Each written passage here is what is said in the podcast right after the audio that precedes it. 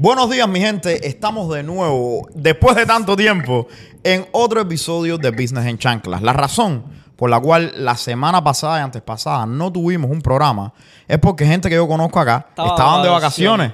Sí. No, mi gente, no. En la, re- en la vida real, lo que había pasado es que habíamos ido para Tampa, que teníamos una actividad abajo financiera que fue un éxito. Y como ustedes pueden ver, eh, tenemos muchísimo contenido acerca de eso en, en las redes sociales y ustedes pueden disfrutar de todo lo que pasó ahí abajo en Tampa.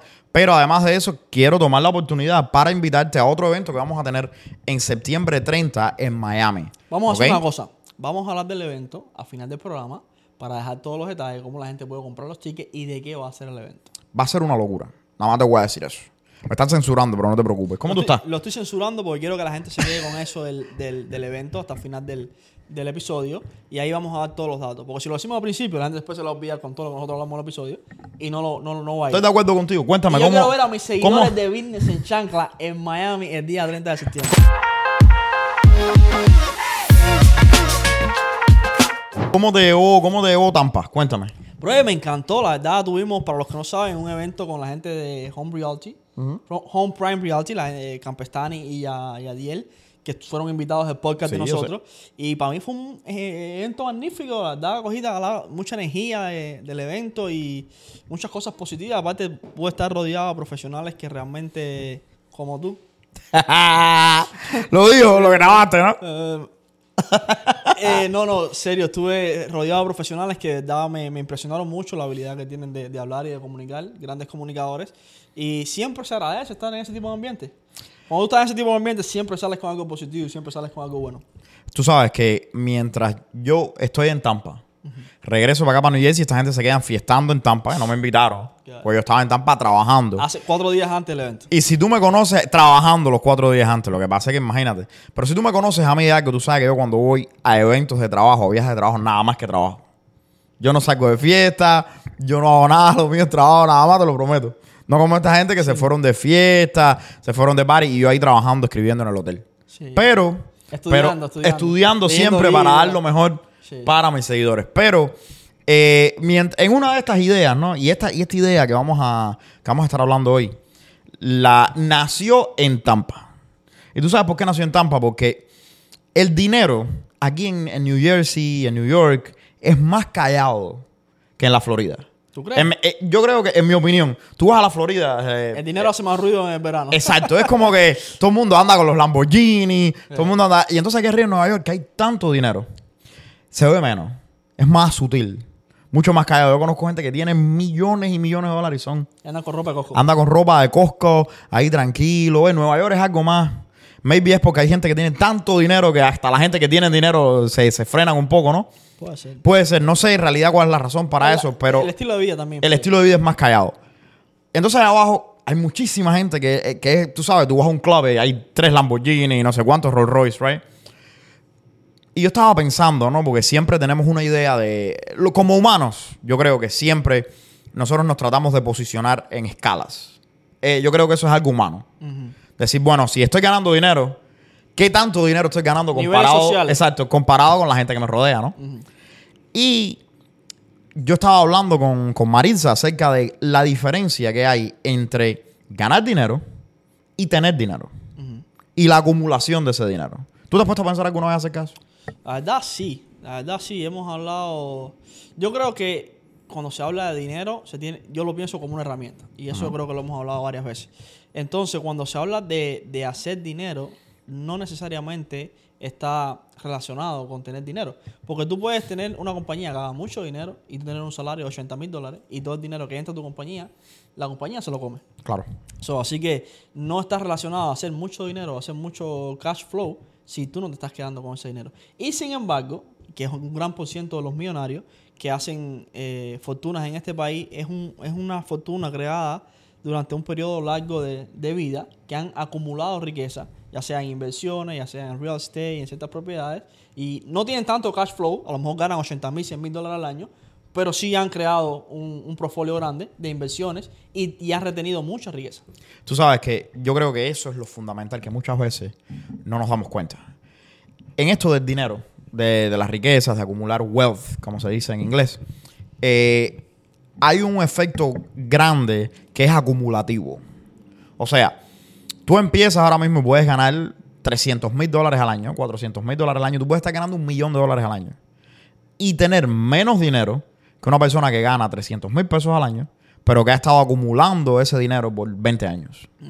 Porque no te das cuenta de que ese dinero se va acumulando y básicamente te abre las puertas a juegos más grandes donde se produce mayor cantidad de dinero. Hay, hay, tipo- hay negocios en los que tú requieres tener un- una cantidad de dinero acumulada para poder jugar en ese tipo de círculo. Claro, claro. Que no es un círculo que está disponible para ti, aunque estés ganando mucho dinero en otros juegos. Exactamente. A ver si, te- a ver si me explico. ¿Me- ¿Se entendió eso? Está, está complicado, pero yo entiendo lo que tú quieres decir. Básicamente lo que estás queriendo decir es que la gente que no tiene mucho cash flow, pero puede acumular riqueza, o sea, que retiene ese dinero y crea como un pool de dinero, puede jugar en ligas que a lo mejor que hace mucho dinero y No retiene tanto, no puede. No puede. Y a mí me pasa, mira, yo estoy, yo, yo estaba, yo vivo ahora, tú sabes, yo me mudé hace unos meses y estoy en un edificio especial, todo muy Mentira, lindo. mi gente, es una mansión con piscina y todo eso. no- tengo piscina, pero no una mansión. Y, y hay mucha gente ahí que, que, que ganan dinero. Tú te das cuenta, tú entras a lugar y te das cuenta que todo el mundo gana dinero. Y tú sabes como la, tú sabes como tú sabes que donde tú vives la gente gana dinero. ¿O no? Si tú estás en un lugar bueno, esto lo vi en un show los otros días y es cierto, esto es verídico. Tú sabes como tú sabes si tú estás en un, en un barrio bueno, en un barrio malo. Tú sales a las 12 del día. Tú sabes por quién está trabajando. O quién está sin trabajar.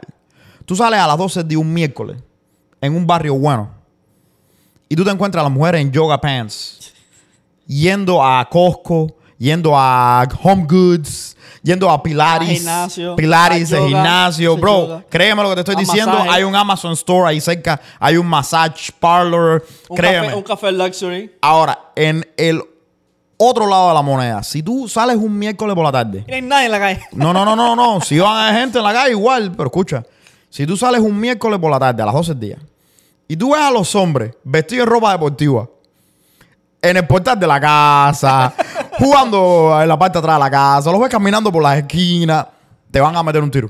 ¿Oíste? Créeme. Ah. Cuando tú Ah. ves una pila de hombres en ropa deportiva un miércoles, todo el mundo jangueando, puede ser que no estés en un lugar muy bueno. Ahora, las mujeres no. Cuando tú ves a las mujeres jangueando, tranquilas, ah, yo, yo creo que te voy a calentar. Ese comentario es un poco sexista. So- Poco sexista. Nosotros no Ese- tenemos oye. derecho a estar en yoga pants haciendo pilates. No, usted nació para trabajar. Meli está atrás aplaudiendo. ¿No No, Melissa? Yo estoy de acuerdo. Nosotros los hombres somos los únicos que somos amados por condición. Así que yo entiendo eso. Solo tenemos que tener la capacidad de proveer a la familia si no, no nos quieren. Es así. Es así. Pero debe ser así. Yo creo que sí, es una de las partes de la Yo creo que la gente, la, la gente siempre dice eso de una manera despectiva y yo no creo que sea No, despectiva. bueno, para nada. bueno. Yeah. Usted como hombre debe proveer para su familia. Somos los protectores del hogar y esa es nuestra responsabilidad. Está bien. Y cuando tú asumes esa responsabilidad, tienes que llevarla a cabo. Claro. Así que si no, cambias el sexo. que hoy en día eh, Es normal. es normal. Esto, pero si eres un hombre, tienes que ser capaz de mantener tu casa. 100%. Eh, déjame hacerte una pregunta, porque esta conversación también salió en Tampas. Y yo no, no entré en debate porque dije, ¿sabes qué? Voy a. A veces sabes que salen las conversaciones y tú dices, no voy a entrar en este debate, voy a retirarme del debate, voy a pensar sobre este, este tema. Déjame hacerte una pausa aquí. Muy importante lo que dijiste. Mi gente, tú no tienes que tener una opinión acerca de todo. No, no debería. Métete eso en la mente. Hay veces que tú tienes tu opinión, no la tienes que dar. No te sientas obligado a dar una opinión que tú no quieres dar. O no te sientas que nadie te, te puede obligar a tener una opinión acerca de algo que a lo mejor tú no tienes. Yo antes, o sea, la persona que fue, que yo era hace 5 o 10 años atrás, hubiera entrado en esa conversación con todo. Y hubiera discutido, like, crazy por horas. Pero, ¿sabes? Dije, voy a hacer algo mucho más inteligente, que me está funcionando mucho. So, no voy a entrar, I won't engage con la conversación ni con la discusión que se está formando. So, voy a, voy a retirar mi mente de la conversación, voy a cambiar el tema de la conversación y después le voy a dar un pensamiento a esto, a ver a dónde me lleva. Porque no es la primera persona que me lo dice, me lo dice mucha gente y sobre todo se ve mucho en el mercado real estate, en el negocio de nosotros, se, se ve mucho, que es enseñar dinero. Yo creo que este tema ha salido mucho también en el podcast y nunca lo hemos afrontado como, como lo que es. Yo pienso que es un problema. La conversación se llevó a cabo como que si tú tienes un carro bueno y te vistes bien, tú vas a impresionar a donde quiera que llegues. ¿Qué tú piensas de esto? ¿Tú crees que como inversionista, como dueño de negocio, si yo llego a hablar contigo a tu oficina tú tuvieras en, en consecuencia o tuvieras en consideración si yo llego un Ferrari o si llego un Toyota?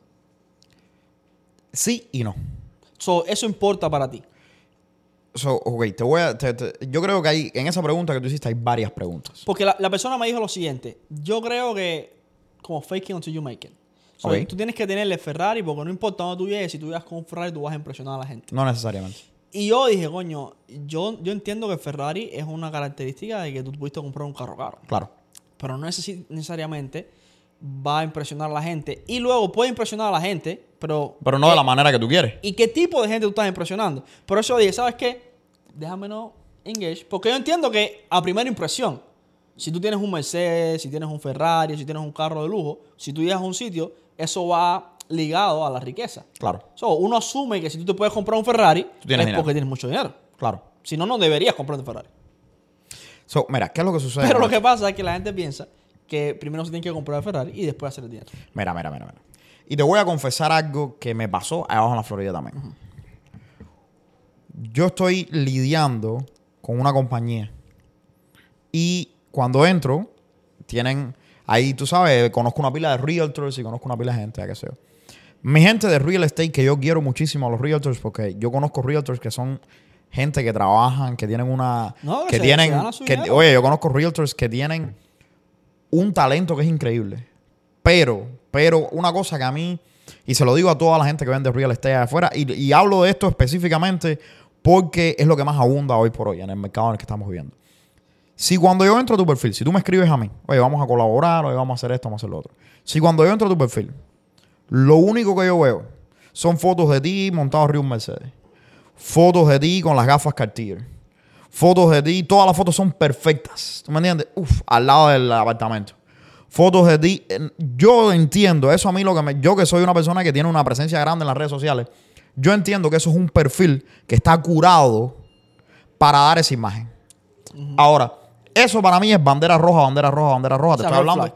te estoy hablando de que a mí me escriben hispanos y no hispanos que tienen 200 mil seguidores en Instagram. Cuando yo reviso el Instagram, luce así y lo primero que yo digo es, todos estos seguidores son comprados. Yep. Déjame ver, voy y reviso los seguidores y te estoy hablando de 9 out of 10, 9 de cada 10 Son comprados. todos los seguidores son comprados. Tú te- mi gente, por favor, no compren seguidores en Instagram. Al momento se ve. ¿Ok? Usted Se va a los reels. Usted va a los reels que usted puso y tienen 10 views. ¿Ok? Se ve. No hace falta comprar seguidores. Los seguidores no te dan el respeto que tú crees que te dan. De verdad que no. Te lo digo yo que tengo una pila. La gente te sigue porque da buena información y eso toma tiempo. Y está bien no tener seguidores. ¿Ok? No, no caiga en ese. Una vez que usted cae en esa, en esa competencia, se te olvidan las prioridades. ¿Ok? Es que yo creo que eso es lo que pasa, que la gente no se enfoca en las prioridades. Y este libro de Zero to One lo, lo dice perfectamente. Se enfoca en, en- en las cosas que no tienen nada que ver con tus prioridades y se olvidan del objetivo. El objetivo no es lucir como rico o tener riqueza o lucir como que tienes riqueza, sino tener riqueza. Mira, yo estaba hoy por la mañana, yo estaba en el gimnasio. Y estaba oyendo. Pero tampoco nos mientas, tampoco nos Papi, mientas, mira. tampoco nos mientas. Dilo ahí, dilo ahí. Que. ¡Eh! Oye, yo estaba en el gimnasio y faking it until you make it. De la manera buena, ¿eh? El gimnasio de la cama tuya. ¿Tú eh. me entiendes? Estaba en el gimnasio y estaba oyendo un podcast de, ¿cómo se llama? Yo no me acuerdo ahora el nombre, uno ahí con Peterson. Y Peterson habla de, de que la manera en que nosotros pensamos en nosotros mismos, la, la mayoría de las veces que nosotros tenemos, como se dice en inglés, negative emotion, emoción, emociones negativas, están relacionadas con nosotros pensando acerca de nosotros mismos. En el momento que tú empiezas a pensar en ti mismo, muchas veces empiezas a pensar negativamente porque nadie te conoce a ti y tus inseguridades mejor que tú. Eso pasa mucho. Ok. ¿Qué es lo- y, y él está diciendo que en su práctica clínica él ve mucha gente que eh, dicen que cuando ellos piensan en sí mismos, exper- eh, tienen, experimentan mucha emoción negativa. Oh, wow. Right? Entonces, hay un escritor que se llama Becker que habla de cómo nosotros mismos creamos mentiras acerca de nosotros dentro de nuestras mentes que nos ayudan a lidiar con esa emoción negativa de nuestro propio cerebro que se llama the self, nosotros mismos juzgándonos todo el tiempo. Sí, como, como la para, para lidiar con esa negatividad nos ponemos una excusa. Nos ponemos no una excusa, sino una fantasía. Ok. ¿Ok? Ahora, ¿qué es lo que sucede con esto? Peterson dice que él no está de acuerdo con Becker en esto, porque esto en el análisis completo no es una buena estrategia. Dice que lo liberador es la verdad.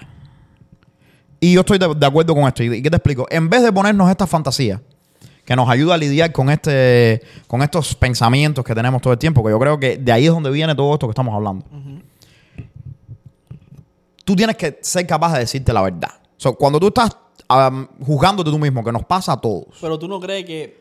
Pero espérate, hold on, hold on, so you understand this. Cuando tú estás juzgándote tú mismo, right? Hay muchos pensamientos tuyos que va- tú mismo te vas a criticar, basado en lo que tú sabes de ti. Hay muchas, tú tienes que preguntarte a ti mismo, esto que estoy pensando, primero que todo, ¿es verdad? Número dos, ¿es útil? Y número tres, ¿soy yo o es la idea que tengo de mí? Si tú te dices, si tú te dices la verdad a ti, esto te va a liberar, Pero tú no por crees- muy dura que sea. ¿Tú no crees que el comportamiento que muchas veces, o esa historia que la gente se hace, no, no ellos mismos no piensan que es la verdad? Sí, pero el- el problema es que cuando nosotros pe- tenemos este tipo de conversaciones dentro de nosotros, brother, 90% de las veces esto es automático. Por eso mismo. Nosotros no pensamos activamente acerca de esto. Todo el mundo sabe que nosotros tenemos pensamientos que vienen a la mente de nosotros y nos, y nos, nos, nos- they hunt us. Nos, nos caen atrás. Y nosotros lo que hacemos es apagar esos pensamientos en vez de pensar activamente. Coño, si cada vez que yo vengo ante las cámaras me siento inseguro, ¿por qué es que estoy inseguro ante las cámaras? Porque no soy suficiente comparado con lo que yo creo que la gente quiere ver. Y si eso es lo que estoy pensando, ¿es verdad que no soy suficiente? Y si es verdad, entonces, ¿cómo puedo ser suficiente? Y esta conversación que yo tengo, ¿es útil o no es útil?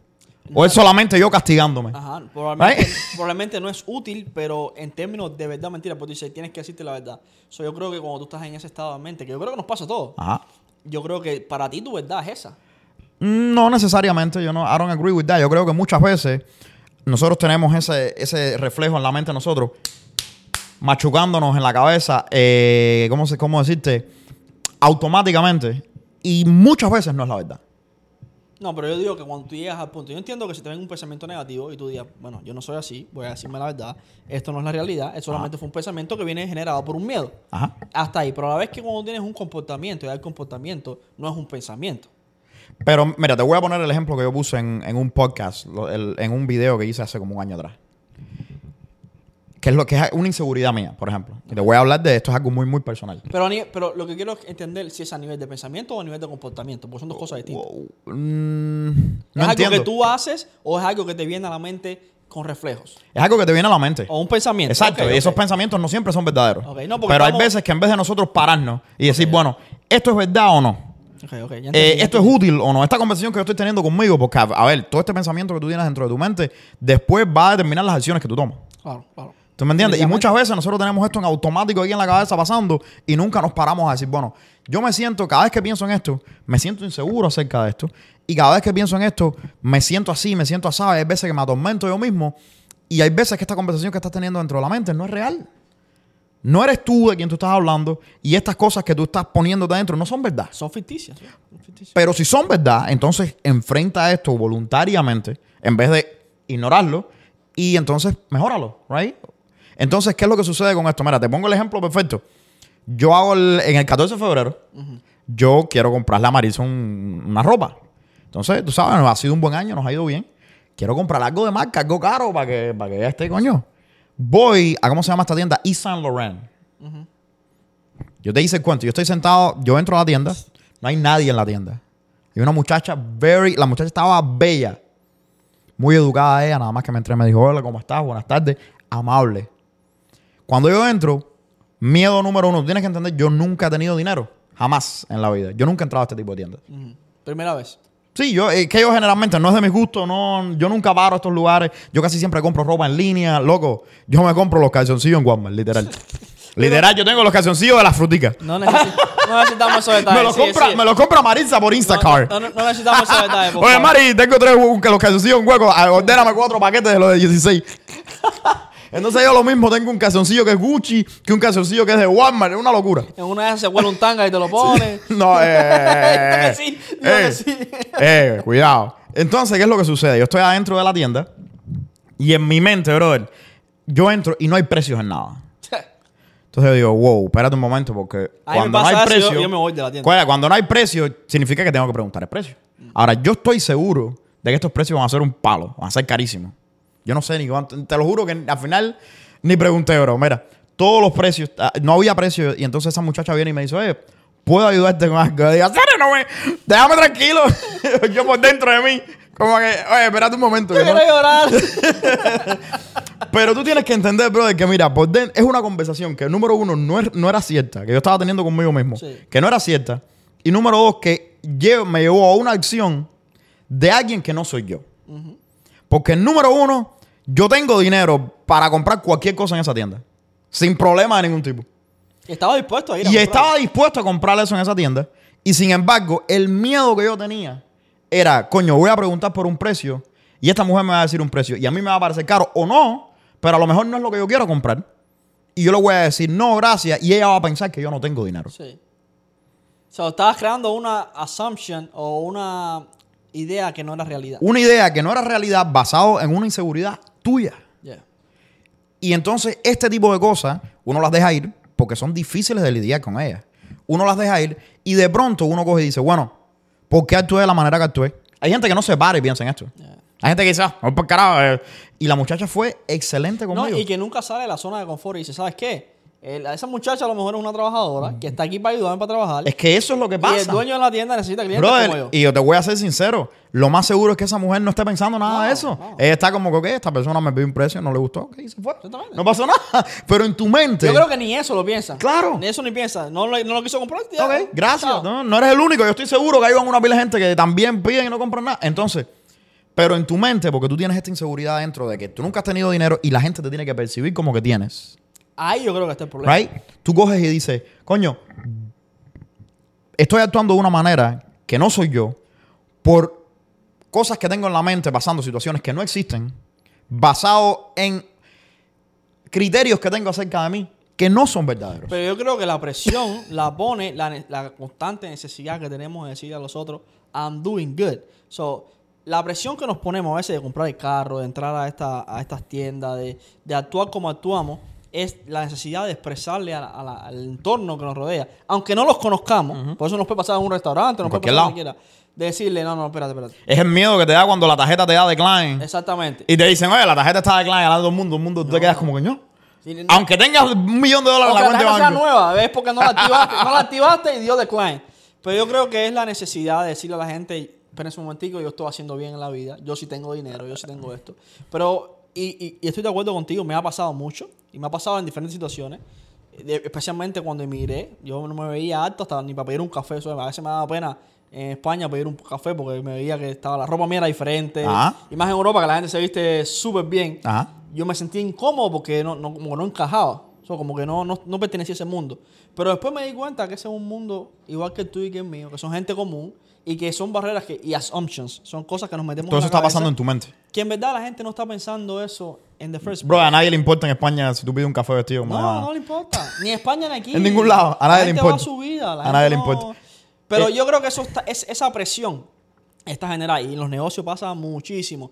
Es en la necesidad de yo enseñarle al otro que yo tengo, o la necesidad de enseñarle al otro que yo valgo, o la necesidad de enseñar al otro es que tú me necesitas, porque muchas veces es decirle al otro, no, tú tienes que hacer negocio conmigo porque tú me necesitas. No, yo no te necesito. La razón por la que hacemos negocio es porque a mí me conviene lo que tú me das y a ti te conviene lo que yo te doy. Y entonces en esta transacción estamos de acuerdo. Sí, y a ver. y- El día que eso no funcione, dejaremos de hacer negocio juntos. Y, y a ver, y, y también hay que, eh, hay que admitir que el comportamiento que tú, que tú vas a asumir y como tú debes lucir, no es que sea, no tienes que lucir millonario, no tienes que lucir nada de eso. Eso puede tener un.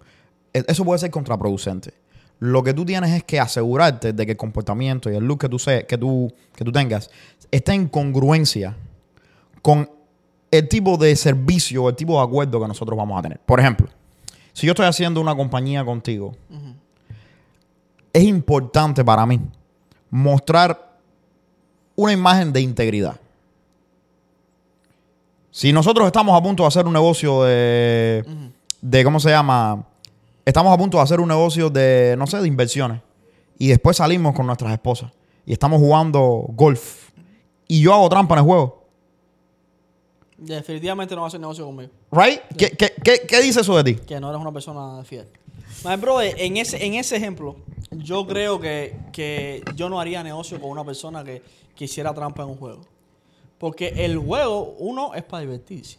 Y dos, es para medir ese- esa rivalidad sana que uno tiene contra los, el juego que sea. Claro. Es para yo ganarte, tú ganarme. Si yo hago trampa, es que yo estoy alterando el significado del juego. Y, y mira, y te, y te digo, yo, yo, yo he escuchado las anécdotas serias en el banco, cuando he trabajado en el banco, de gente que han decidido no hacer un negocio por eso, por ese tipo de cosas. Es que claro. Una interacción que pasó, algo que pasó que esa persona dio a conocer, como que yo no soy la personalidad que yo tengo, no, no, no va de mano con esa, con ese ah, imagen que yo que, que va a representar más bien el negocio este. Pero es que mira, cuando tú haces negocio, ya sea o un partner o alguien que vayas a contratar o un trabajador tuyo, en, en mi opinión, lo primero que debes analizar son los valores de esa persona. Si esos valores no están de acuerdo contigo y con tu compañía, tú- por muy bueno que sea esa persona, tú no deberías contratarlo, porque esa relación no va a funcionar. Ah, y, y yo creo que eso tiene mucho más que ver que, que las cosas que tú tengas, que el- si llegas en un Ferrari, Pero que si mi llegas... pregunta es, mi pregunta es esta. Vamos a decir que tú eres, eh, tú- vamos a decir no, tú eres el CEO de, de Angel, eh, Angel Credit. Ujú. Y yo vengo a hacer negocio contigo. Yo quiero comprarte el 25% de Angel Credit. Y yo vengo en un Ferrari o un Lamborghini Huracán de último modelo. Y cuando me siento contigo, me siento con aires de grandeza. No sé comunicar mi proyecto. No, no soy capaz de comunicar la idea de lo que yo traigo a tu negocio. No soy capaz de decirte cómo yo voy a mejorar tu negocio. No vas a poder hacer nada conmigo, de eso. Pero te diría algo ese Ferrari o ese. Ese Ferrari, cuando tú entras, acuérdate que mira, la apariencia, todo el mundo, mi gente, saca conclusiones, nosotros los humanos, para sobrevivir. Estamos programados para sacar conclusiones rápidas acerca de la realidad en el instante. ¿Ok? Olvídate, es así. Todo el mundo es así porque eso está construido en nuestra biología. Sí, como la primera impresión. Exacto, la primera impresión. Cuando tú entras al parking, tú vienes manejando un Ferrari, eso lo único que me va a decir es, a lo mejor esta persona puede aportar esto que nosotros estamos Tiene haciendo. dinero. Tiene dinero para entrar a este negocio. Ok. ok. Si tú entras en un carro todo desbaratado, a lo mejor digo, ¿esta persona tendría dinero para esto o no? Te lo cuestionarías. Me lo cuestionaría. Ya. Cuando nos sentemos, entonces yo voy a corroborar si estas cosas son ciertas o no. Vamos a tener, eso es solamente la primera impresión y la primera impresión a veces no es suficiente.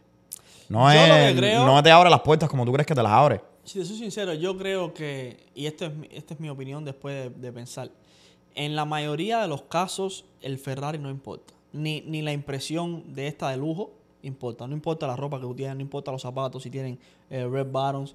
Yo creo que al final en los negocios, estamos hablando específicamente en los negocios, lo que te asegura un trato o un deal son dos cosas. La habilidad tuya que tengas, ya sea de comunicar o las habilidades profesionales que tengas, y la cap- capacidad que tengas de hacer amistades. O sí. Porque la gente tiende a hacer negocios y a, hacer- y a contratar a la gente que le gusta. Y, mira, So, tú puedes tener un huracán, no. Tú puedes tener un helicóptero. Si cuando tú llegas a una reunión, tú no te comportas de la verdadera manera, tú no eres approachable, tú no eres una persona sociable, muchas de las veces, a no ser que esa persona esté interesada en tu dinero y solamente te quiera por tu dinero, ese trato no funciona. Oye, yo, yo me he sentado con gente en, la, en las mesas de negocio que nada más que, que- que han entrado con los zapatos rojos, con la- los Gucci, con toda la historia, cosas caras, eh, que de verdad tenían que tienen dinero. Y aún así la respuesta ha sido no. No, es que, es que no Porque el problema es que yo sé que no vas a... eh, eh, quien tú eres no va a encajar en esto que nosotros estamos tratando de hacer. Y al final del día yo te, yo te, yo te, te admiro todo eso que tú tienes, pero la razón por la cual tú y yo estamos hablando es para hacer este dinero juntos. Y esto no va a funcionar y no vamos a hacer ningún dinero. Entonces podemos coincidir, podemos coincidir que comprarse un carro caro o comprarse algo caro para enseñarle a, la- a- a tu cliente ideal o a tu socio ideal que tú tienes posibilidades de hacer negocio con él es una mala idea. Generalmente. Y, y tú sabes qué es Yo lo que estoy de su- acuerdo con y, tú tema. sabes qué es lo que sucede, brother. Mira. Ay, Dios mío, mi gente. Es una. Es tan difícil cargar ese peso. ¿Tú te imaginas cargar el peso? Una de las cosas que las redes sociales me han enseñado a mí es que la verdad, como te lo dije al principio, es liberadora. Cuando tú empiezas a construir esta imagen, que no es cierta, eso es un peso que tú tienes Una que presión, mantener una presión, siempre, brother. Siempre. La gente llama. deuda La gente llama, me llama al programa a mí todo el tiempo. Yo nunca en la vida tengo la preocupación de. Yo tengo líneas abiertas. Yo nunca en la vida tengo la preocupación de que alguien me llame y me diga, oye, que tú estás haciendo esto, esto no es cierto, porque yo sé muy dentro de que todo lo que yo te estoy enseñando en las cámaras es como es. Ahora, yo pudiera, yo tengo los recursos para coger y Hacer una movie, como enseñarte la movie. ¿Cómo Yo estoy- la movie? Ustedes son buenísimos en promoción. Yo estoy seguro que nosotros podemos hacer una movie aquí y tirarme millonario por las redes. Helicóptero, eh, millones. De todo, yo voy ahí con... eh, bro, el vuelo en helicóptero en New York es 200 dólares an hour. Dos- No, 200 pesos no, la hora. esto. En, ¿Cómo se llama? Fly On, se Hay- llama la compañía. Hay agencias, y esto es una locura, lo otro día lo estaba viendo. Hay agencias que crearon un estudio como la, La parte dentro de los aviones. de los aviones, bro. Para que la gente vaya. Yo puedo hacer todo esto. Yo- nosotros te- no tendremos el dinero para comprarnos un avión, pero tendremos el, pero tenemos el dinero para hacerlo para como rentar, que sí. Para rentar. 300 dólares la hora Oye, y rentas la cabina en un avión. 100%. Y con un y, te hago, y te hago tres videos y te hago tres videos eh, con el con la maleta vacía caminando por la pista en el tarmac para subir para el avión. Créeme, brother. Pero tú te imaginas lo difícil que es entonces. Por lo menos para mí. Hay gente que lo hace y no les importa. Sí, no, y cada cual tiene su película. Pero tú sabes lo difícil que entonces sería porque, eh, a tener el programa mío, porque entonces cada vez que yo abro la línea, yo tendría ese miedo de coño. Hay un tipo que a lo mejor tiene un La- avión allá afuera. La presión. Que sí, que me llama y me dice, oye, el avión ese tuyo, eso es mentira, porque yo estuve grabando en ese mismo estudio. No, no, no. O te dice, Oye. o te dice, mira, ¿sabes qué? Tengo 100 millones para invertir en tu, en ¿Qué tu vas a hacer? Vámonos para París en el avión privado tuyo. Y tú te quedas como que- tú- Ay, papá, esa hora buscar un avión privado. pero, pero, pero también te ¿De voy a decir. lo saco? Tienes que rentarlo, Sí. pero, Pero, pero ¿por qué lo va a rentar si no tiene un le peso? digo que tengo el avión ponchado. Eh, se me ponchó el avión. Mira, bro, se me ponchó el avión. So, Vamos en United 100 Economy. tuyos. Vamos en United Economy, que se tengo el avión ponchado porque me siento, me siento fino, me siento humilde hoy. Eso es como que tú vayas a, a- a- a conquistar a una muchachita y tú vayas en un carro de lujo, la primera cita. Y la muchachita diga que sí, ya, y empieza una relación. Y después le, le, le con un transportation. Yo tengo un socio, yo tengo un socio, mira, saludos para Adiel. Adiel tú lo conoces. Lo voy a decir aquí porque eres mi hermano. No, no lo conozco muy bien, pero saludos por Ah, saludos. Adiel, Adiel es un chamaco que es hermano mío, hermano mío. Y, y él empieza con una muchachita, a mí no se me olvida nunca, y me dice, Rolando, tú vas a ver para joder La voy lo que vamos a la hacer. voy a explotar. Adiel trabajaba en un dealer de carros de lujo. Ay, ay, ay, Dios mío. Y Adiel le dice a la muchacha que él era un dealer, que era un capo de droga. Y cada vez que iba a buscar a la muchacha, papi, por una semana entera se aparecía un carro diferente de lujo. Le quitábamos, yo me acuerdo que le quitábamos las, la- las cascamonías de porque eran los loaners Ajá. del dealer. Que se los dejaban llevárselo al otro día, los traía. Y después por la noche se los poníamos de nuevo. Oye, esa, la- los padres de esa muchacha, tú los veías por la ventana como que, oye, Wow. de verdad que anda con un. Tremendo, tremendo, tremendo partido, según Oye, al final, por supuesto, le dijimos la verdad y todo el mundo se rió. Fue, un- fue una jodedera. Pero eh, increíble, ¿no? Porque tú dices, coño, este chamaco Ya, aparece todos los días aquí en un, un Mercedes, en un BMW, en un Rolls Royce. Si yo soy la muchacha, te demando por daños emocionales. Oye, pero, pero nada, tú sabes, pero para que tú veas lo- la, la percepción. Pero te voy a decir algo y te voy a, y te voy a cambiar la moneda. Cuando a uno le va bien, y estaba hablando de eso los otros días, porque tengo un amigo que me estaba diciendo acerca de esto específicamente. Cuando a ti te empieza a ir bien en los negocios, hay un por ciento de gente alrededor tuyo que compite silenciosamente contigo. Ok. Para el pensamiento ahí. Esto no quiero decir que si ustedes no pueden comprarse el carro que a ustedes les guste, se lo compren. Eso está en, en- en la decisión de cada cual. Lo que estamos diciendo es que no es necesario para tener éxito, ni es necesario para tener partners, ni es necesario para tener negocio. No, no, no. Sí, porque no quiero que salga la gente ahí, no, que yo me compré porque me dio la gana, porque tengo el dinero. Eso es problema tuyo. Problema tuyo, mi gente. Al final del día, yo, yo, yo saqué un video en TikTok diciendo, si tú ganas menos de 100 mil dólares, no deberías tener un Mercedes del año, un BMW del año. Which, by the way, yo estoy de acuerdo 100% con I support that statement. Pero al final del día, yo llegué a la barbería y me dijeron, oye, yo no gano 100 mil, pero tengo un BMW, dile algo a este. Bro, a mí en la vida real, a mí no me importa las decisiones de cada cual. Yo no voy por la vida cada juzgando las decisiones financieras de nadie. Al final del día, por cada cual problema. Tú sabes que la gente a mí me para mucho en la calle y me dice, oye, este, este se sacó, dile algo. Yo me quedo como que, bro, Yo no soy quien para decirle a nadie. al final del día, yo sabes, yo pongo mi contenido, que es lo que yo creo, y cada cual seguía por eso si quieren, y si no, pues. no, pero yo nada, quiero no dejar el nada. mensaje bien claro. Y el mensaje es que tú no necesitas este tipo de cosas. Claro, ni no. para ser realtor, ni para hacer. Es mentira que tú vas a impresionar a la otra persona con un carro grande. Que sí te vas a ver más presentable, sí. Sí. Pero lo que realmente importa es lo que pasa después de ahí. So, tú puedes dar una buena impresión en un Toyota que se vea bastante bien, que esté limpio. Porque tú puedes llegar a un Mercedes-Benz y está todo sucio, está descuidado. eh, también da mala señal. Pero si tú tienes tu Toyota limpio, Toyota, cualquier marca, te digo porque esto es un Toyota. Eh, y cualquier marca de carro, llegas limpio, llegas bien presentable, bien vestido, oliendo rico y te presentas de una forma amable y sabes conducir una, una transacción de negocio bien conducida, tú no tienes ningún problema. A mí no me va mal en la vida. Yo, tengo, yo manejo un, un Acura ILX y no hay ningún partner de negocio mío que piense, oh, este tipo no tiene dinero, ni nada de eso. Es eso que no, no se piensa. no eso, tiene nada eso- que ver. eso no viene a la cabeza. Lo que uno piensa cuando va a hacer una transacción de negocio es ¿qué me ¿Cómo es que vamos a poder hacer sí, este negocio? ¿Qué me va a aportar esa persona a la mesa? Y si está de acuerdo con los valores y con lo que yo transmito en mi compañía. Para poder trabajar en esto ya. ¿A dónde voy a ir de un punto A a un punto B? El carro es una cosa secundaria. La ropa es una cosa secundaria. Los restaurantes donde tú comes es una cosa secundaria. Tú no necesitas Los nada de negocios, eso. mi gente, son como un baile. Lo que importa es si tú sabes bailar. En no si tienes movimiento, puesto mi gente, en movimiento. Lo- si te no mueves importa. rico, si tú te mueves rico, tú Si te tú la sabes llevas. bailar, olvídate de eso. Lo- no importa si los zapatos con los que estás bailando son Louis Vuitton o tienes un par de chancleta puesto. Al final del día, el que sabe bailar salsa, lo mismo baila con Louis Vuitton que con chancleta. El problema es... Y yo no sé bailar salsa, salsa baile, güey. ¿Qué es lo que sucede? ¿Qué es lo que me sucede? dijiste que me ibas a cambiar la ola Mira, mira. Hay mucha gente que cuando te empieza a ir bien, están, compa- están compitiendo contigo silenciosamente. Pero escucha. Sí. Sí, yo lo he notado, yo lo he notado. So, silenciosamente, que no dicen a silenciosamente nadie. no dicen a nadie, pero secretamente. dicen a ti tampoco. No, no, no, no. Secretamente te están viendo por las redes. Mm, O te están viendo, tú sabes. talking you. Ajá, stalking you, they're following you, ¿tú me entiendes? Pero no con buena eso, sino compitiendo contigo, como que, coño, este tiene un negocio, pero yo también tengo un negocio. Y entonces, tú sabes, él, él debe estar haciendo, no sé, de 300 mil pesos. Pero esto ha sido Pero yo estoy haciendo 250, estoy ahí, estoy ahí. y no se dan cuenta que, número uno, mi gente, esto no es, esto no es saludable. Esto no es saludable para nada. Pero, pero, al mismo tiempo, la gente con, este, con estas competencias, en mi opinión, se llevan unas sorpresas increíbles. Porque ¿qué es lo que sucede? El camino al éxito de todo el mundo es diferente. Entonces, hay muchos de estos competidores secretos que tú los ves que, bueno, se- le- les va bien. La manera en que ellos expresan cómo les va bien es a través de señales. Como yo te iba diciendo, el camino al éxito para todo el mundo es diferente. Yeah.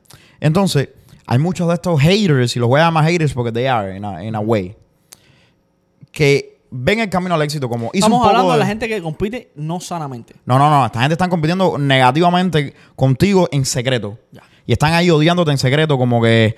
Te da eh, rabia tu éxito. Oye, este le está yendo bien, pero no le está yendo tan bien porque no tiene la casa. Él dice que está ganando dinero, pero, no pero no se ha comprado la casa. Ni el carro. Él ¿sabes? dice que está ganando eso, pero no se ha comprado el carro. Y lo que no se dan cuenta es que el éxito para todo el mundo es diferente.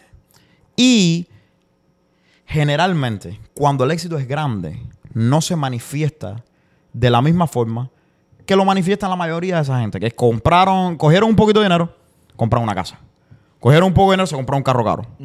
Casi siempre no funciona de esa manera, mi gente. Mira. Te llega todo el dinero y tú estás haciendo otros negocios, estás haciendo otras cosas. Y esta gente están compitiendo contigo y pensando que te están acabando, que, que están en... Y no se dan cuenta de que ya tú les diste cuatro vueltas por al lado y simplemente no lo han visto y no lo van a ver hasta que ya sea tan grande que sea obvio. No lo van a ver porque la manera en que tú estás expresando cómo te está yendo no, es- no, está, no está en congruencia con la manera en que ellos piensan que, está, que, que se supone que tú actúes si estás ganando dinero. Mira, cada vez que yo veo que alguien me da una definición de éxito estática, yo, para mí eso es un red flag. Porque mi medida de éxito no es la misma medida de éxito tuya. Entonces, si yo estoy midiendo mi éxito por, la, por tu éxito, yo estoy midiendo la barrera incorrecta. Porque éxito, tú tienes tus propias metas, tú tienes tus propios sueños, tú tienes tus propios estándares que tú permites ciertas cosas en tu vida que a lo mejor yo no permito. El éxito es cuando tú le puedes decir a tu mujer que se cae la boca. Exacta, bueno. Ahí hay una controversia, papi. Jodiendo. Entonces yo voy a ser un hombre unsuccessful toda mi Estoy vida. jodiendo, mi gente. Mira, yo las mismas condiciones de éxito que tú quieres no son las mismas condiciones de éxito que yo quiero. A lo mejor el éxito mío es estar en cuero en una playa del Caribe sin un din- dinero. Y para ti, ser un abogado famoso y escalar el mundo corporativo, eso es una medida de éxito. El éxito es bien relativo. Yo creo que el éxito es un una constancia de trabajo creo- que te lleva a un resultado bueno. Pero yo creo que en esta conversación estamos hablando más que de éxito de dinero. La gente trata de medir cuánto dinero tú estás ganando. No de éxito, no de qué tanto éxito tú tienes, sino de cuánto dinero tú estás ganando basado en la manera en que tú te comportas con el dinero. Pero ¿y cómo la gente sabe cuánto dinero está haciendo? Porque la gente cree que tú vas a usar el dinero tuyo de la misma manera que ellos usan el de ellos. Ya, ya. ¿Entiendes? La gente dice, él So, dice que está ganando un que millón. tú no estás haciendo dinero porque no lo usas como Él dice que está ganando un millón, pero es mentira porque no se ha comprado la casa. Ya, ya. ¿Tú entiendes? Él dice que está ganando, Pero es mentira porque, porque anda en un, en un Toyota. Vamos, vamos, vamos a hablar de la competencia. Yo creo que sí pasa, pasa. Y la, Más de lo que tú crees, brother, te lo digo. la competencia es sana. Mira, a mí, yo como veo la competencia, para mí la competencia es productiva. Yo necesito estar en competencia y muchas veces, la mayoría del tiempo conmigo mismo. Pero yo necesito estar en competencia con my surrounding también. Claro. Yo puedo competir contigo, Claro. yo puedo competir con Melissa. Yo, yo- me- a mí me gusta competir, pero yo veo la competencia. A veces, cuando no estoy compitiendo, trato de sacar otra idea para competir, competir. y ponerlas a chocar. Porque yo creo que ahí hay crecimiento. So, lo que pasa es lo siguiente, y esto lo han probado las grandes compañías a lo largo de la historia. Y el libro de Zero to One, lo, el tipo lo dice, la competencia es sana cuando estamos en una industria, tú y yo somos rivales, tenemos una competencia, pero la competencia lo que nos ayuda es a mejorar, A nuestro, mejorar producto, nuestros productos. mejorar nuestra compañía y decirle al cliente que tú tienes una opción muy fuerte y yo tengo una opción muy fuerte. So, mi trabajo es hacer mi producto tan bueno que el tuyo no lo pueda superar y tu trabajo es Es hacer lo mismo. tu negocio tan bueno que, el mío no lo pueda superar, pero con perspectivas a tu visión. Claro. Cuando esto se pone tóxico, cuando tú empiezas a hacer una competencia dañina. Te pongo el ejemplo. Si tú tienes una compañía, vamos a decir que tú tienes a Microsoft y yo tengo Apple. Entonces yo estoy desarrollando mis productos. Y tú sacaste el último Android que no sé qué cosa. Y yo le hago un hackeo al producto de Android para que tu Android no sea tan bueno. En vez de estar yo enfocado en mejorar El producto mío. mi producto, mi negocio, mi idea y conseguir mi sueño, estoy enfocado en competir contigo y dañar tu producto, dañar tu imagen y, eso pasa mucho allá afuera.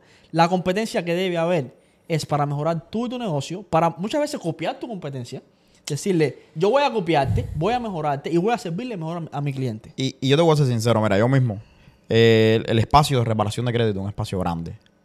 Y es un espacio en el que es difícil ver a la competencia tuya porque es tan grande que, que no, no la sientes. eh, que en la vida real, yo ahora mismo tú me preguntas quién es mi competencia yo no tengo idea. Yo, tengo, yo sé otros creadores. Eh, No, no, yo, yo, yo, yo sí conozco otros creadores que son muy buenos en lo que hacen, ¿ves? En reparación de crédito. Tengo amistad con gente que tienen compañías más grandes que yo. Tengo amistad con gente que tienen compañías más pequeñas que yo. Tengo amistad con gente que empiezan. Ya. Y a mí no, y, y te voy a ser sincero, algo curioso es, yo no sé por qué, la gente, a mí no me contactan casi personas de reparación de crédito nunca. Nunca, nunca, nunca, nunca. Coño. Muy poco. Yo creo que hay una muchacha los otros días que me llamó y me dijo, eh, me gusta tu contenido, y me hizo algunas preguntas. Muy poco, es Pero como yo, yo he visto varios que te copian. muchísima gente. Ah, solo me Pero, pero Y sin contactarme. licencia. Mi gente, mira, yo, yo, yo soy uno de los primeros que copio. Pero coño, de crédito, Ponme- de ponme un- licencia. ponme un sí, tag. Dame un tag, dame la gracia, dame algo, porque coño. Pero mucho, nada, mucho brain power que se usa aquí uno para crear los contenidos. yo siempre lo veo, lo- yo siempre lo veo de, tú sabes, eso es una buena señal. Pero, eh, tú sabes, yo soy de la gente que cree que las ideas, generalmente en las ideas de crédito, yo creo que no hay un video de reparación de crédito que tú puedas hacer que sea novedoso y que sea tuyo. Porque hay, toda la información ya está allá afuera.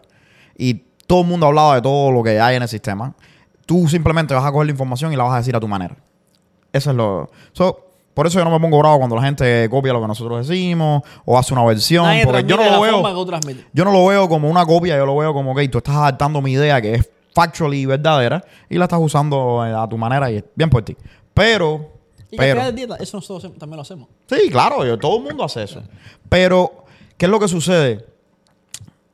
Yo me llama la atención, ¿no? Que esas personas a veces quizás nos perciben como que, coño, eh, muchas de esa gente son los que están compitiendo en secreto. Muchas de esa gente tú los ves ahí, seguro que están ahí como, coño, mira, estoy poniendo la pila de video esto, no sé qué. Yo me quedo como que, Mira, mi gente, yo les voy a decir una frase Brother. que yo siempre tengo en mi cabeza. Y es que yo prefiero un enemigo fuerte que un amigo weak. So, yo prefiero una persona que me haga la competencia y que sea una persona fuerte y que va un enemigo bueno que un amigo malo. yo, brother, Si, si vas a competir, compite a lo grande, pero que nunca se te olvide el objetivo tuyo. Porque mejorar tu negocio y tu servicio. Cuando tú estás enfocado en competir con alguien basado en lo que esa persona está haciendo y tú estás compitiendo no para mejorarte a ti o mejorar tu negocio, mejorar tu familia, mejorar tu carrera, whatever, solo tú estás compitiendo para que esa persona no sea tan exitosa Pa' como tú, joderlo a él. o para joderlo a él. No solo, tú, tú no estás jodiendo a él, él va a seguir creciendo, él va a seguir jodiendo a ti, su negocio. Te estás jodiendo Tú tú. jodiendo a ti. mira, Te estás metiendo en un gran problema. te estás jodiendo a ti mismo. Y créeme lo que te estoy Y diciendo. lo que te estás diciendo inconscientemente, yo soy es que él es mediocre mejor que él es mejor que tú. todo el tiempo. Y yo soy mediocre. Claro. Porque no soy capaz de enfocarme en lo que estoy haciendo, de sacar mi proyecto adelante y estoy enfocado en el proyecto de alguien más que yo ni entiendo. Porque no entiendo su proceso, no entiendo Lo único que estás viendo es la parte creativa. tiene. Estás viendo una pequeña parte de lo que esa persona tiene. So, tú no entiendes the whole picture. By any, man, by any means. Tú no sabes ni los sueños que tiene esa persona. Entonces tú estás compitiendo con una cosa que él ya tiene una imagen clara de lo que quiere, tiene un, ma- un mapa creado para dónde va. Entonces tú estás viendo una parte y dices, "Ah, no, yo soy mejor que él porque yo hago 10 dólares. Papi, estás compitiendo sin ninguna objetividad. Bro, yo, mi competencia. Eh, ah, y eso es otra cosa, mi gente. Porque, como ustedes saben, yo en las redes sociales a veces me fajo con la gente. A, a veces no. Casi Eh, siempre. No, no, no. yo La mayoría ya yo tiempo. hice, ya yo hice, mira, yo hice un, una promesa en el último video de que ya. No voy a responder más a Promesa comentarios negativos. eso Porque, es mentira. Voy a volver a responder. Porque, porque lo que sucede es que, a ver, no a todos los perros que ladran se les tira piedra. That's true. ¿Ok? That's true. Ok, algunos sí, para hacer ejemplos de cosas que yo creo que es, pero Y cuando es un comentario productivo. sí, claro, cuando yo siempre uso los comentarios negativos para dar algo, una información productiva, como pie para una, algo que tiene valor. Ahora, todo el mundo que te tira, todo el mundo que habla mal de ti en la industria, no es tu competencia. Oh, no, definitivamente. Hay muchísima gente que tú los ves que hacen un comentario negativo de la misma industria. Y entonces dices, no, porque. Y entonces tú ves a la gente, no, no sé quién está compitiendo contigo. Bro, porque tú hables de más de mí o porque tú me tires si estás en reparación de crédito, en lo que sea, tú no eres competencia mía. Eh, ah, yo no sé quién tú eres. Like, honestamente. A Yo no pienso en ese tipo de cosas cuando produzco mi contenido, bro. Yo veo la- los creadores, gente que son buenas, y digo, coño, este chamaco está haciendo buena información. Y me gusta, y a lo mejor hago una versión de lo que tú haces. yo por lo menos, cuando analizo mi negocio, lo analizo desde el punto de vista y la competencia de ellos. Yo soy una persona que me gusta competir. Yo creo que esa es una de las cosas que yo disfruto más en mi negocio. So, yo miro mi competencia y digo, yo quiero ser como esta gente. O siempre tiro para arriba. Claro. Pues Yo no creo que uno compita con, con la gente que está abajo. Uno compite con la gente que está arriba. Así que la gente que está compitiendo contigo no está arriba de ti, está abajo. No sé. Entonces, yo miro la competencia, eh, compañías que están estructuradas probablemente mejor que la mía, o tienen algo que yo quiero copiar, y, o, o tienen un- una parte del mercado en la que yo quiero entrar y quiero adueñarme esa parte del mercado, entonces yo compito con esa dirección. Pero eso tiene que estar en alignment, tiene que estar en concordancia con mi sueño, con la visión que yo tengo de mi compañía y protegiendo siempre los intereses de mi compañía y la gente que trabaja en mi compañía. Porque muchas veces nos enfocamos mucho en competir, en gastar dinero, en gastar recursos y no nos damos cuenta que estamos deteriorando los recursos de la compañía, los, desgastando a la gente que está trabajando con nosotros. Que no cambiando la cultura de la compañía de nosotros. y, brother, esto, esto, eh, eh, dijo una cosa que es clave. las compañías no tienen cultura. Las compañías son su cultura.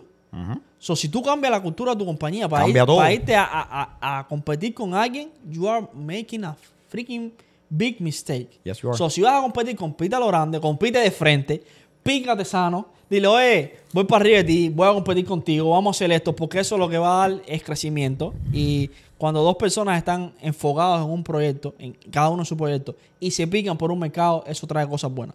Y el libro este de Zero to One habla de monopolios y habla de eso. Y, eh, y si se los recomiendo grandísimo para que ustedes entiendan Yo lo voy a leer porque no lo, no lo he podido leer. Otra cosa que él habla de esto, y yo eso lo veo diariamente en mi negocio, es la gente que empieza un negocio o, en- o empieza una, una compañía y piensa que porque mucha gente lo está haciendo, que tiene mucha competencia o que, que el mercado está saturado. Mi gente, uno de los mayores errores que cometen los emprendedores es entrar en un, en un mercado nuevo o creer que el producto de ellos no tiene competencia.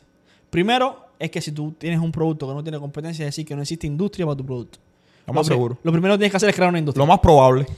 Eso es lo primero. Segundo, tú tienes que empezar a crear una infraestructura y una, y una necesidad de consumición con Que no unos existe. clientes que no existen. Si tú entras a una industria y la industria tiene mucha gente, quiere decir que eso es una industria grande que deja mucho dinero. Y lo único que tú tienes que hacer es poner tu producto, que sea único, poner tu servicio, que sea factible y, Y sea- luchar por sea un pedacito de esa industria. Y luch- luchar por un pedacito de dinero de esa industria. Y escalar. Ya. Que vamos a hablar de escalabilidad en otro programa. Mete mano. Buen, buen tema. Escalabilidad, eso es un. Escala- No sé si es una palabra, pero. eh, Sí, yo creo que sí, yo creo que la Escalabilidad bien. es una palabra. Básicamente escalar tu negocio. Ahora, yo creo, mi gente, que. Y, y yo creo que es importante tener todas estas conversaciones. Y como te, te prometimos que íbamos a hacer al principio, es por eso que te ¿Qué quiero vamos a hacer invitar. en Miami? ¿Qué no, vamos no, a hacer en eso, Miami? eso es lo que vamos a hacer. Te quiero invitar. Porque en Miami, Vamos a tener a Master Media hablando de marketing. Vamos a tener a Frank Anelia, Marrero hablando de inversiones en la bolsa. Stocks. Vamos a tener a Ariam Capestani hablando y Michelle Dermanin hablando de real estate. Estate, yeah. Voy a estar hablando de crédito, voy a estar hablando de negocios con Camila Leila. Insurance. Vamos a tener a Camila Domínguez hablando de insurance. Eh, Leila de finanzas. de finanzas y negocios. Ya. Y entonces, todas estas conversaciones son conversaciones importantes, muy Y- importantes. Y me van a tener a mí de relleno ahí en el público. Vamos a tener a Ludwig organizando a la gente en los asientos, llevándote Sí. los tragos y eso. Pero Si me pagan, no hay problema. no es gratis, es trabajo voluntario. No. Por el 26 de julio. No. No. Pero-. Pero lo importante es que vas a tener la oportunidad de ir, vas a tener la oportunidad de tener acceso a toda esta información. Pero vas a tener la oportunidad después de, de una sorpresa que tenemos grande, porque es un lanzamiento. Vamos a hacer un lanzamiento de una cosa grande. So, quiero que, que- que vayas a conocernos y tener la oportunidad de compartir contigo en persona, porque la pantalla no es suficiente. También vas a tener la oportunidad de compartir con todos estos emprendedores que van a estar ahí igual que tú. Y conocemos. Oye, hay un dicho que dice en cubano, en buen cubano, camina para que te conozcan. Yeah. Cuando tú eres un adulto, es tu responsabilidad ponerte voluntariamente en esos lugares donde vas a encontrar la gente que tú necesitas para crecer. Así que no pierdas la oportunidad. Te vamos a dejar, a dejar el enlace para que compres las entradas de- del evento en septiembre 30, ¿ok? En Miami, Florida. ¿Cuánto cuesta el evento? El evento cuesta 35 dólares la entrada. ¿Ok? Súper asequible para todo el mundo. Eso incluye acceso a todo. Eh, ve al enlace en la biografía y saca tus entradas So, ahora mismo. Básicamente, tú estás diciendo que vamos a tener exposure a todas estas personas que están ahí, que fueron las que tuvimos en, en Tampas, por 35 dólares. Vamos a- a, poder hablar con ellos. Y vas a poder hablar con ellos y vas a poder, vamos a tener, después vamos a abrir el piso para hacer, eh, ¿cómo se llama? Eh, conectar con todo el mundo, hacer networking. Eh, va a ser una cosa excelente y los voy a invitar a un traguito también. Ok, nice, nice. So, bebida, saben, es un traguito nada más, no quiero borrachera. bebida y networking. So, Ahora, si va, alguien me, alguien me mandó un comentario que cómo hay que ir vestido. Formalmente no, mi gente, pero casualmente, si vas en chancleta no te dejo entrar. Bus- Business casual. Business casual. Si vas en flip-flops, no te dejo entrar. Sí, mira, mi gente, no vayan a hablar de negocio en flip-flop. Por Aunque favor. Este, este negocio no tiene... A no ser que tú tengas una compañía que venda flip-flops. Sí, pero este negocio va contra eso porque nosotros somos business in Shanghai. Sí, sí, pero esto es un podcast, no te, no te, no te vuelvas Eh, loco. esto, sí, esto es un podcast y eso es un evento profesional donde vas a conectar con muchos profesionales. Y además de los profesionales que vas a conectar, que ya tienen una trayectoria aprobada, que son los que van a estar en tarima, yo creo que en el público hay mucha gente Claro. que realmente tiene talento, porque eso me pasó en Tampas. Los profesionales que estaban en, en el panel son gente que yo conozco, que están de puntería y están matando la liga en sus industrias. Pero también en el público había gente que valía la pena darle un handshake y decir, No, no, a ver. I'm proud of what you're doing. En el público vas a tener una pila de gente que no sabemos, ¿ok? So, yo estoy, aunque tú no Estamos lo creas, esperando a 300 personas. ajá, aunque tú no lo creas, yo estoy excited porque tú no sabes a quién vas a conocer. Yep. ¿Ok? Pero bueno, mi gente, eh, les dejo el enlace en la biografía. Déjanos tu opinión acerca de lo que discutimos en este, en este episodio. Y quédate porque para el próximo episodio vamos a hablar acerca de cómo escalar tu compañía. Y creo que vamos a tener un invitado también. Así que eh, este ha sido otro episodio de Business en Chanclas. Nos vemos la semana que viene.